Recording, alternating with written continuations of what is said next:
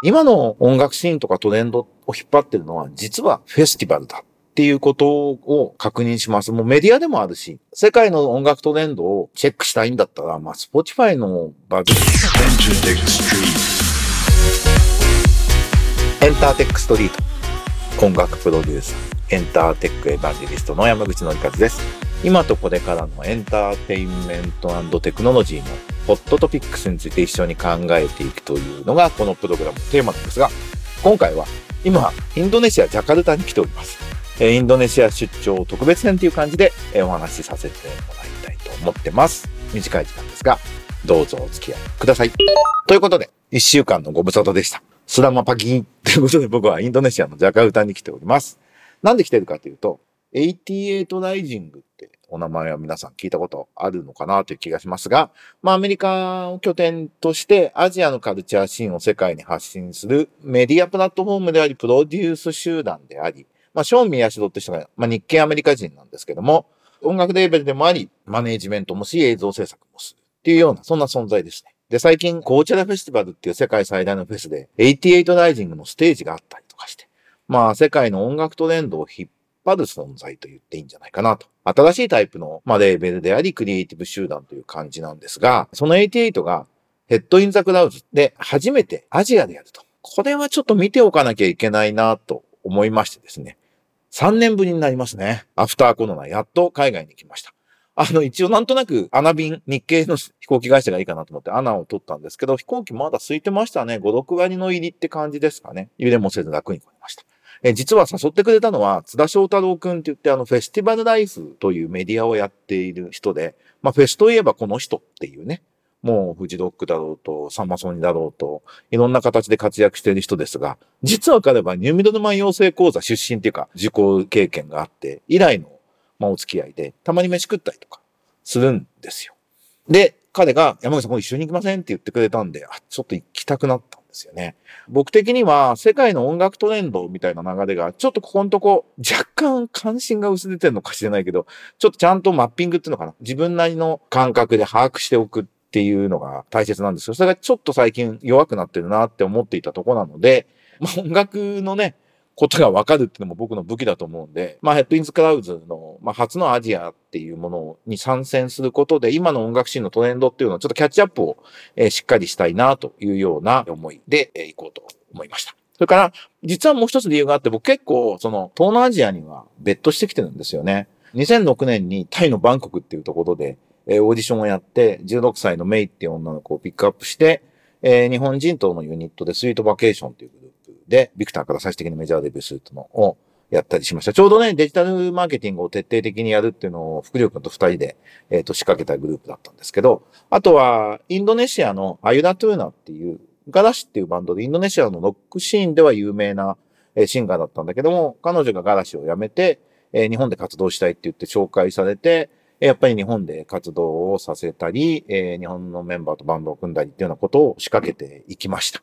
で、あの、その時の僕が思ったのは、アジアに結構行って、アジアの大都市っていうのが、共通の生活感覚ができてきていて、あこれアジアの大都市で同時多発で、シンクロニシティ的に、アジアンポップスみたいなものができてくるなっていう予感がしていて、そこでなんか日本人の音楽プロデューサーとして、うまく何かスターを出せないかなっていう試みを挑戦してたんですよね。で、まあ、音楽プロデューサーとしては全然力不足で。で、当時の状況だと、まず日本で、ある程度成功しないと、やっぱ経済的にも成り立たないっていうこともあって、その大きな志の2、3歩手前で挫折したプロジェクトがうまくいかなかったのが正直なところなんですけども、まあ日系アメリカ人のショーン・ミヤシドって人がね、もうアメリカ市場と結びつける形で、まあ K-POP っていう追い風もうまく使いながら、アジアの才能をキュレーションしてグローバルに出していくってことをやっているのは素晴らしいなと。で、これからね、本格的にアジアがマーケットとしても重要になるし、アジアからトレンドが出てくるっていう流れになることは僕は15年ぐらい前から思ってたことなんで、やっと来るなって感じで、今回の Head In The Clouds のジャカルタとマニラでもやるみたいなんですけど、それはなんかエポックになるんじゃないかなと思って見届けておきたいなというふうに思いました。え、会場は、あの、埋め立て地で、東京で言えばお台場、関西で言うと神戸のポートアイランドとか、大阪の南港がまだあそこまでビルたくさん建ってないみたいな場所で、なんかすごい素敵なところで、二つのステージがあって、間を入り江があって、そこを橋で行き来するって言ってももう別に向こうが見えて数分でいけるんで、片っぽのステージが音終わると次のステージが音を出すって感じなので、全アーティスト見ようと思えば見れる。ってことで、フェスに来て全アーティスト見たのって初めてじゃないかな。昨日初日で、え今ホテルでこれを録音していて、これから2日目を見に行こうということなんですけれども、非常に面白いですね。はい。で、今の音楽シーンとかトレンドを引っ張ってるのは、実はフェスティバルだっていうことを確認します。もうメディアでもあるし、世界の音楽トレンドをチェックしたいんだったら、まあ、Spotify のバズチャートとフェスの動向を見るっていうのが、まあ、音楽を一番知る方法なのかなと。そういう意味では、その世界のフェスに一番詳しい津田くんと一緒に見ることで、えー、いろんなことがつかめるな、じゃないかと期待してたんですが、実際そうなってます。で、もう、一昨日からいろいろ話してて、いろんな勉強をさせてもらっているというところなんですけど、要するにフェスはもう商売ってか工業だけではなくて、文化的アイデンティティを確立し発表する場みたいになってると思うんですよね。でそこから音楽シーンができていくと。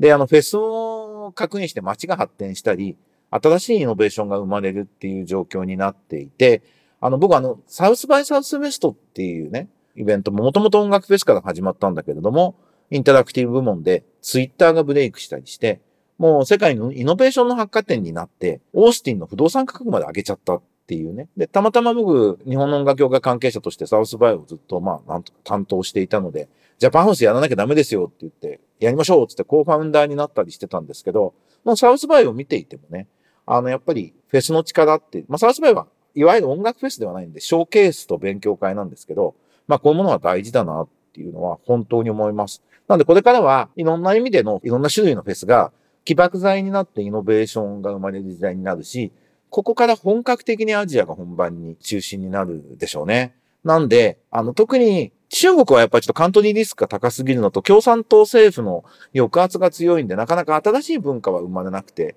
消費市場としては非常に重要なんですけど、何かがクリエイトされるところではないと思います。で、習近平の参戦になってね、あと5年はちょっとその流れが続くと思うんで、やっぱり東南アジアものすごい大事だと思います。あとはインドに、そこからインドに繋がっていくっていうような、そんな風に僕は見ています。で、そういう意味で言うと、今回日本から新しい学校のリーダーズと夜遊びが出ててんですけど、昨日新しい学校のリーダーズのステージ見ましたが、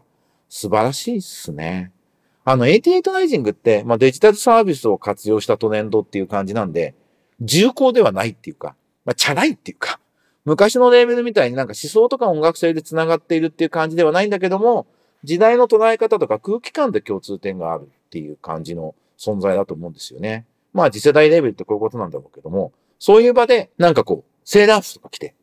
休め気をつけ礼とか言ってね、ステージでやってるわけですよ。日本のサブカルチャーを一方的に背負いながら、で、その88っていうね、音楽トレンドの場に違和感なく存在していて、もちろんクオリティ高くて、その中で、でも日本のユニークさっていうのをアピールしてくれていて、まあファンもついていて、すごい盛り上がってると。あの、津田くんも言ってました。このおかげで日本も首の皮一枚繋がりましたね。新しい学校のリーダーズという遊びがなければ本当に日本終わりますね。みたいなこと言ってて。全くそうだなと僕も思います。えー、素晴らしいと本当に思っています。あの、個人的にはどれもアーティスト素晴らしかったんですけど、あの、ジョージが本当に人を送ったキャラで、こんなライブ見たことないなって感じで。だからライブも楽しくやらない人みたいですけどね。面白かったです。で、僕はだからその10年、15年ぐらい前にスイートバケーションとか、ザ・ AIU っていうバンドとかでやりたかったことが、まあ投稿読まなかったんですけど、あ、こういう形で実現してるんだなっていう意味では、まあ羨ましいし、まあ、ちょっと悔しいですけど、でもすごくアジアの音楽シーンっていうものが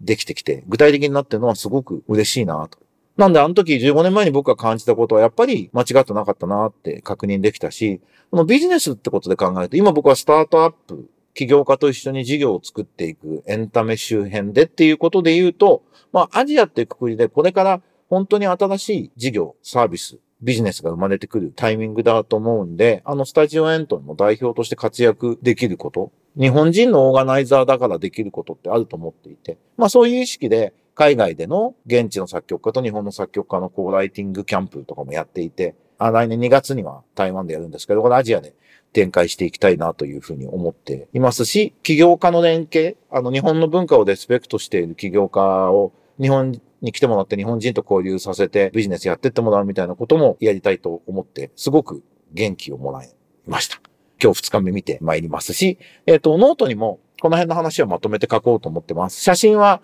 あの、インスタに上げてるんで、えーぜひチェックしてみてください。まあ、 Festival Life がね、相当丁寧なレポをやると思うんで、どんな感じだったのっていうのを知りたい人はフェスティバルライフを、えー見ていただくといいと思います。ということで今回はインドネシア特別編ということでエンターテックストリートをお送りしましたがいかがでしたでしょうか？海外出張とか3年ぶりで思い出したんですけど、海外出張っている間はいいんですけど、前後が日本で忙しいんですよね。なんでちょっとほんと先週むちゃくちゃ忙しくて、帰ってからもちょっとバタバタなんで、今回僕のテーマはコンディションを崩さない。体調よく機嫌よく、あ、機嫌は絶対いいんだけど、頑張るっていうことなんで。まあこっち30度以上なんでね、日本ちょっと寒いだろうなとは思ってるんですが、体調を崩さずにまた来週エンターテックストリートをお送りしようと思いますので、ぜひ聞いてみてください。ってことで、ではまた来週お会いしましょう。バイバイ。スナマッパギじゃねえや。バイバイ。テレマカシーありがとうっていうね、テレマカシテレマカシバイバイ。